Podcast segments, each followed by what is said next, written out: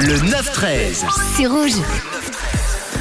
Mais avant de revenir avec euh, Manon pour le Rouge Paye tes factures et également pour le Thaler, on va parler d'une expression de la langue française, une expression qu'on va décrypter ensemble. On va parler de mettre sa main au feu. Et cette expression sert à affirmer énergiquement quelque chose en point d'y risquer sa main, rappelant les lointains jugements de Dieu de l'époque médiévale. Car oui, cette expression nous vient du Moyen Âge. Et à cette époque, bah, c'était pas juste une métaphore. Lorsqu'un accusé ne pouvait pas faire la preuve de son innocence, il pouvait être plongé dans l'eau, et poings liés. S'il flottait, c'était, s'il surnageait, c'était que l'eau, considérée comme élément pur et béni de Dieu, le rejetait. C'est qu'il était coupable s'il flottait. Et puis s'il coulait comme une pierre, il était innocent. Bon, parfois il était noyé, hein, mais noyé en étant innocent. On pouvait également lui plonger la main dans de l'eau bouillante ou le faire saisir un fer rouge à la main.